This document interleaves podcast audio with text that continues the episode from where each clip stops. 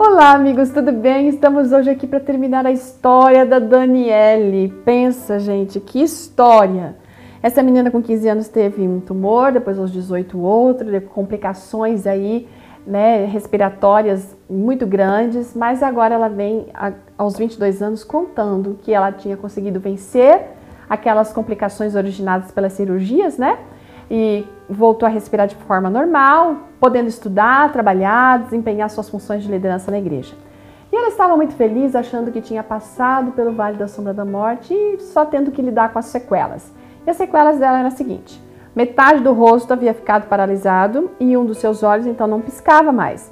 Isso fazia com, ou melhor, fez com que ela desenvolvesse uma úlcera na córnea. E em função disso, gente, foi necessário fazer uma outra cirurgia no olho e mais outras duas no rosto. Mas pela graça de Deus tudo correu bem. Só que naquele mesmo ano, novo tumor apareceu. Nossa, gente, ela ficou assim super chateada, né? E ela ficou pensando, e agora? Mas apesar de tudo, ela continuou confiando no poder de Deus, foi corajosa, forte, né? Porque ela sabia que o Senhor estaria com ela. E no inverno, após um culto lá de oração, naquele momento que ela estava aí, que tinha descoberto esse, eh, esse tumor, com a cirurgia marcada, estava lá o pastor no hospital com ela, fez uma oração, ungiu ela com azeite direitinho. Enquanto isso, seus familiares oravam e jejuavam por ela. Eles clamaram ao Senhor, gente, porque aquela cirurgia não foi pequena, não, ela foi terrível. É, ela tinha risco de ficar paralítica ou então tetraplégica. Só que, veja, durou um dia inteiro essa cirurgia. E o povo passou dia e noite em oração por ela. Na manhã seguinte, quando ela despertou, ela conseguiu mexer os pés. Ela não estava paralítica, ela não estava tetraplégica. Era um milagre? Sim, era um milagre. Mas as complicações vieram após essa cirurgia. Ela teve que passar por novo procedimento. Gente, na verdade, foram 10 anos de uma luta até esse momento. Desde o primeiro tumor e até agora, foram 10 cirurgias ao todo.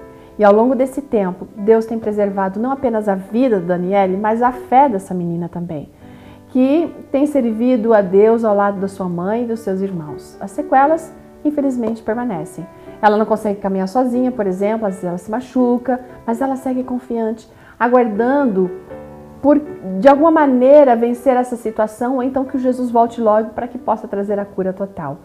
A gente às vezes não consegue compreender porque a, a cura não vem de 100%, mas a nossa confiança em Deus, e assim como ela tem tido, é de que o Senhor sempre sabe o que é melhor. Eu sempre tenho falado isso, porque não existe uma outra opção.